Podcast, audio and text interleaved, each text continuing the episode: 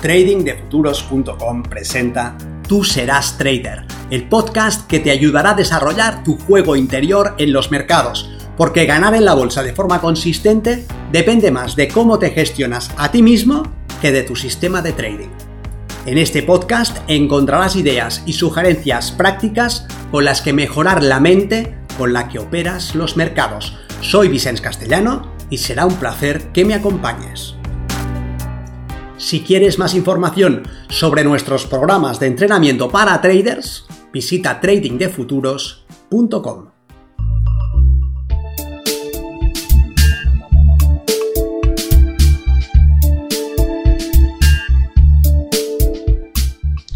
Milenio, la brújula del trading. Vídeo 0. 7 pasos hacia el trading consistente.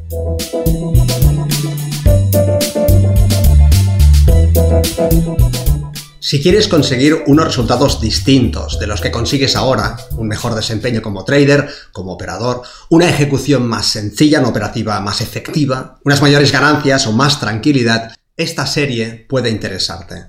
Vamos a exponer 7 pasos hacia el trading consistente. Soy Vicente Castellano, responsable del programa de formación y entrenamiento de trading de futuros, y en esta ocasión me he propuesto desvelarte el truco del mago. ¿Qué pasos debes dar específicamente para conseguir la consistencia como operador? Al sacar Milenio, las personas nos preguntan, ¿puedo aprender a operar así, aunque haya fracasado hasta el momento? ¿Puedo llegar a comprender qué sucede en el mercado? ¿Identificar las maniobras de manipulación y aprovecharlas a mi favor? ¿Existe una manera de leer las huellas que dejan los grandes operadores y bancos? Y si no tengo experiencia, ¿puedo desarrollar esa habilidad comenzando de cero? La respuesta es que sí, que hay un camino que lleva desde donde estás hasta donde quieres estar. Y ese camino es claro, sus peldaños son los que son, y está en tu mano avanzar de uno al otro.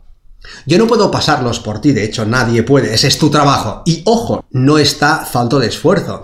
Saber no se traduce directamente en hacer, pero saber da claridad sobre lo que es necesario hacer y aporta dirección. Con la dirección clara, podemos ver si nuestras acciones se encaminan hacia nuestro objetivo o nos alejan de él. Entiende que lo que te presentaré en esta serie refleja mi comprensión y no pretende tener valor de verdad, sino de utilidad. Esta filosofía, los distintos peldaños, sus fases y los elementos que los forman son lo que utilizamos en el desarrollo de nuestros alumnos en trading de futuros. Si tiene sentido para ti, si les ves la lógica, adóptalos, llévalos a la práctica, aplícalos y que sean los resultados los que hablen de su validez.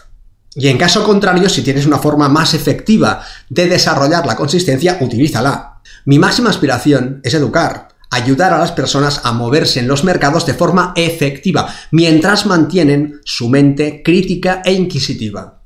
El trading es demasiado complejo para una aproximación reduccionista. Pero si nos orientamos a los resultados, tener claridad sobre la esencia, sobre los factores comunes en todas las escuelas, sobre lo que caracteriza a todos los operadores de éxito, eso nos da una brújula con la que navegar los mercados. En este primer vídeo, de un total de 8, quiero darte una visión de conjunto de mi propuesta, que veas qué pasos entiendo que deben ser dados, qué peldaños hay que subir. Te presentaré mi lógica y te daré mi opinión sobre su importancia y relevancia. Señalaré qué pasos son más difíciles y qué he hecho yo para superarlos. Y luego, si tiene sentido para ti y crees que pueden ser relevantes también para tus objetivos, estará en tu mano integrarlos y hacerlos tuyos. Te presentaré cada peldaño en un vídeo dedicado que iremos ensarzando hasta completar los siete pasos. Vayamos directos al tema. De todo lo que puedes leer y estudiar y hacer sobre el trading, estas son las siete cosas que yo considero esenciales. 1. Un buen marco conceptual. Es decir, una explicación que te permita dar sentido a lo que hace el mercado. ¿Por qué existen los mercados, en primer lugar? ¿Por qué tienes la oportunidad de participar en este negocio? ¿Por qué es tan fácil entrar en él? ¿Por qué se mueve el precio? ¿Y cómo lo hace específicamente? ¿Esos movimientos son aleatorios? ¿Están determinados? ¿Hay una explicación, un modelo que tenga un mayor valor predictivo y práctico? Es decir, ¿Hay una explicación que dote de sentido a toda esta actividad aparentemente aleatoria de los mercados, que permita no tan solo explicarla, sino que señale los puntos de una forma tal que nos ayude a participar en ella de manera exitosa? Este es el punto de partida, sí o sí. Creo que uno debe comprender dónde se mete, quién paga la fiesta a la que ha sido invitado, contra quién se jugará su capital. Un buen marco conceptual nos permitirá ver el trading como una actividad repetitiva y constante. Nos dará los elementos, las piezas que se suceden día a día en cada mercado, en cada marco de representación. Si no parto de ahí, si pretendo participar en una actividad que no comprendo, si cegado por las luces de neón, creo que la música y las copas las ponen para hacerme un favor, en ese caso mi ignorancia me mantendrá en el grupo de participantes condenados al fracaso.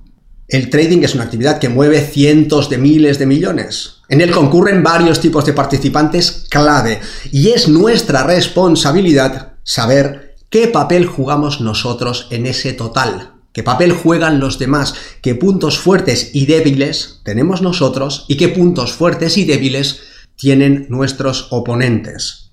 El segundo peldaño lo forma el marco mental. Esto es, la serie de principios clave que abrazamos y que nos permiten explotar el mercado. El marco mental va más allá de nuestra psicología como operadores e incluye los elementos imprescindibles para poder participar con éxito. Cuando hemos comprendido qué son los mercados, quiénes participan en ellos, qué les caracteriza y contra quién nos enfrentamos, entendemos que la única forma de participar en esta actividad y salir vencedor es respetando esos principios que forman nuestro marco mental. Que no nos vale cualquier marco mental, que un marco equivocado nos condenará al fracaso. Si partimos del marco erróneo, no tenemos ninguna posibilidad de sostener nuestros resultados a lo largo del tiempo. Ojo, no digo que no puedas ganar con el marco erróneo, digo que no puedes sostener tus ganancias. Uno puede ganar a pesar de lo que hace, pero ese no es el objetivo. Estos principios integran, obviamente, la capacidad de gestionar la propia respuesta emocional. Quien está al mando de todas las decisiones es uno mismo. Quien decide en qué mercado operar, con qué cantidad participar, qué tipo de operación ejecutar. Es uno mismo. No hay nadie a quien rendir cuentas salvo uno mismo, lo que nos abre la puerta a un tipo de libertad a la que no solemos estar acostumbrados. Uno de los aspectos más atractivos del trading es justamente esa libertad. Uno está al mando de la nave, pero es imprescindible saber gestionar esa libertad. ¿Qué principios permiten el desarrollo de un trading efectivo? Los veremos a fondo en este apartado, pero los podemos anunciar aquí. Pensar en probabilidades, gestionar el riesgo y desarrollar la disciplina. El tercer gran peldaño es comprender a tu enemigo saber los puntos débiles de tu oponente. El trading es una actividad de suma cero. Lo que uno gana, lo pierde otro. Si tu cuenta tiene que crecer, la cuenta de otros debe decrecer. Cuando tenemos un marco de comprensión del trading que nos permite dotar de sentido a la aparente aleatoriedad del mercado y disponemos de las ideas adecuadas para posicionarnos a favor del desarrollo más probable, nos será muy útil entender contra quién nos enfrentamos. No luchamos contra los traders institucionales ni contra los grandes bancos. Luchamos contra el más débil, contra el peor preparado. El trading es como un combate en el que subirás a un ring en el que está Conor McGregor, Mike Tyson y Woody Allen y Juan Tamariz. Y deberás elegir contra quién pelear. En este peldaño te centrarás en las limitantes todos las tenemos. Para unos es la falta de preparación, para otros la falta de tiempo, para otros una insuficiente capacidad financiera o una excesiva respuesta emocional e impulsiva. Tus compañeros de ring tienen las suyas. Si las conoces, si conoces sus puntos débiles, sabrás qué debes hacer y qué debes evitar hacer. En el caso de los traders institucionales, su enorme capacidad financiera, la necesidad de mover tantísimo dinero, es su principal punto débil. No se puede mover ese dinero y no dejar huella. Aprender a identificar esas huellas te permitirá saber cuándo están entrando en una posición y cuándo están saliendo. Y a ti te conviene no ir en su contra. En el caso del público sucede justo lo contrario. Una de sus principales limitantes es el ridículo tamaño de su cuenta. Su falta de capacidad financiera que, junto con una preparación insuficiente e inadecuada, les expone a la manipulación.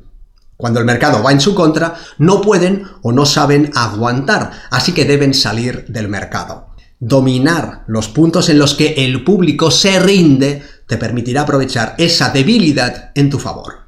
El cuarto peldaño es ordenar el caos, dotar de sentido la aparente aleatoriedad del precio.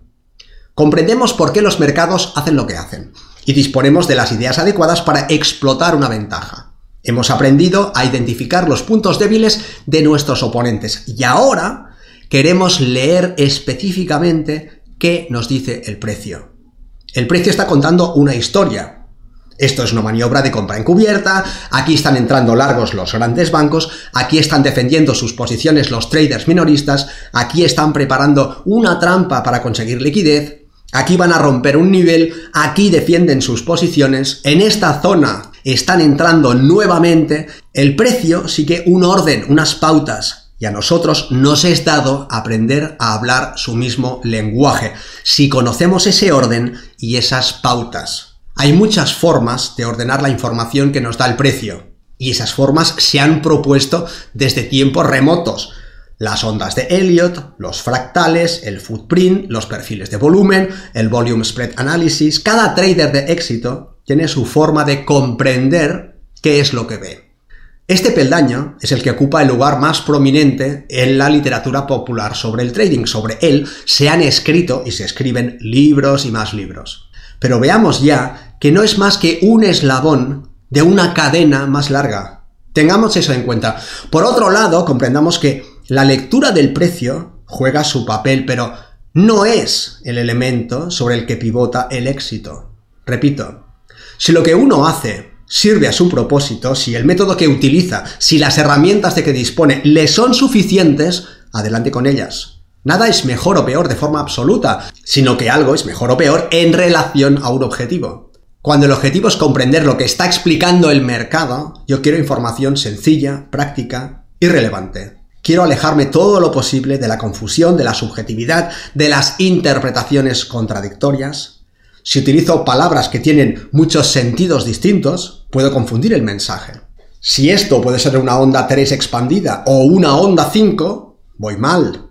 Si esto es un fractal para entrar largo y a la vez para entrar corto, mal.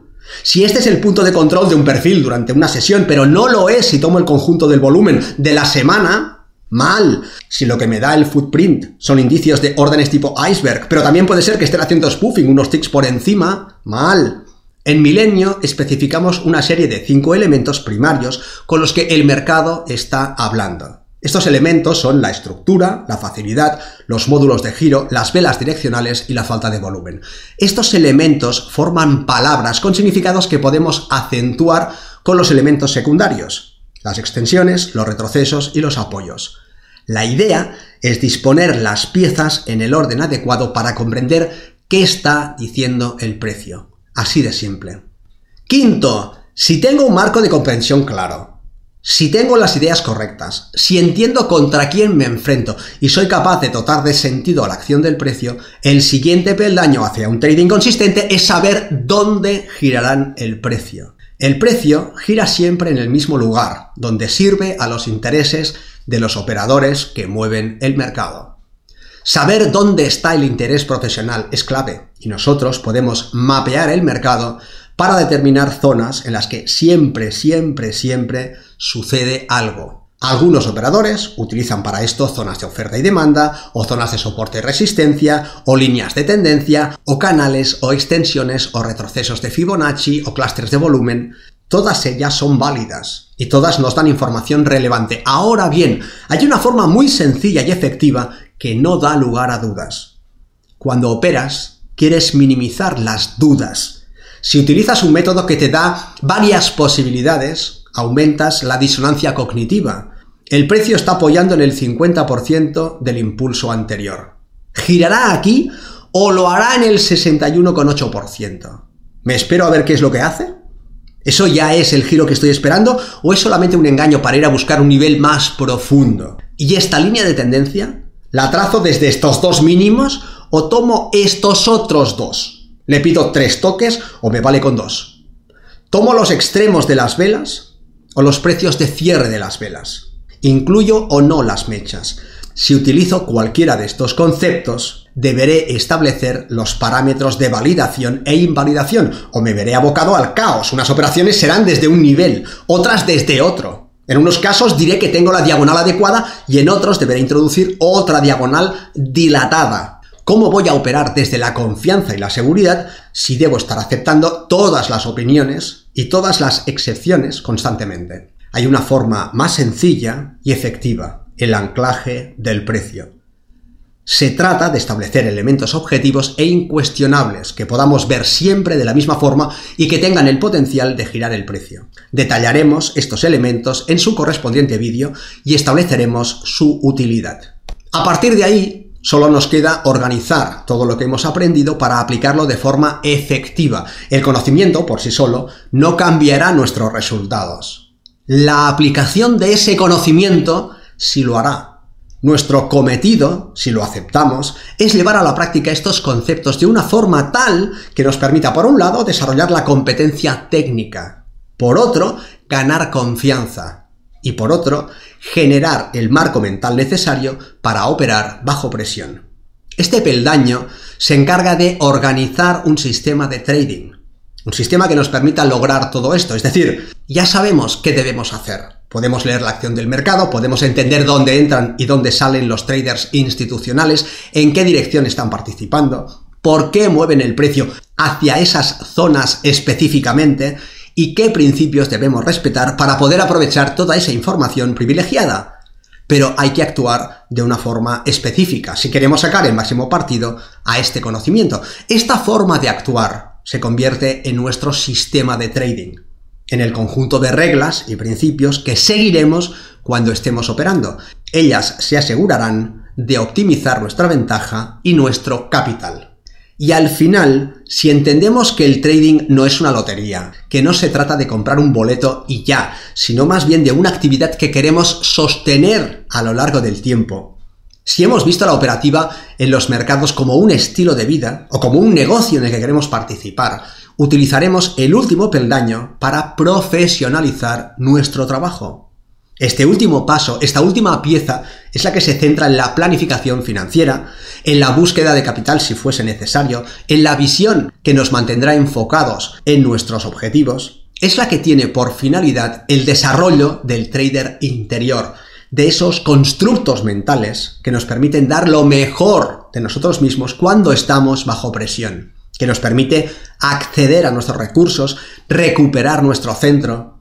También es en este peldaño donde nos enfocamos en ser un poco mejores cada día, en nuestro progreso sostenido, en hacer cada día una operativa más efectiva, con la que nos sintamos más a gusto, más satisfechos, más cómodos. En este peldaño estableceremos buenos hábitos de trading y eliminaremos aquellos que pueden estar frenándonos. Y ya lo tenemos, esta es la visión de conjunto de los peldaños que entiendo que subyacen al éxito como trader, independientemente del estilo que uno abrace. Da igual que operes en Forex, en CFDs, en futuros o en acciones. Y da igual que seas un enamorado de las ondas de Elliot, de los armónicos o de los fractales. Y no es relevante que prefieras una operativa en gráficos de ticks o una operativa en gráficos horarios. Si alineas estos siete elementos, te será dado el éxito como operador. Y si hay alguno que no haces, si te saltas algún paso, si no lo aplicas, si no lo desarrollas, entonces puede que des vueltas y más vueltas en círculos. En los próximos capítulos te ofreceré una visión detallada de cada componente. Veremos ejemplos y modelos de trabajo y te explicaré cómo los presentamos en nuestro programa Milenio y cómo los trabajan nuestros alumnos. Es mi deseo que esta información te aporte valor y que la puedas incorporar a tu propia operativa lo antes posible. Nos vemos en el mercado.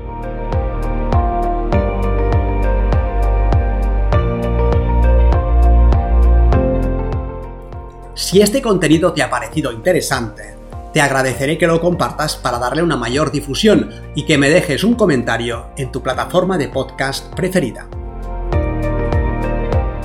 Para más información sobre nuestros programas de entrenamiento para traders, visita tradingdefuturos.com. Recuerda, una mente estirada por una nueva idea jamás regresa a su estado original.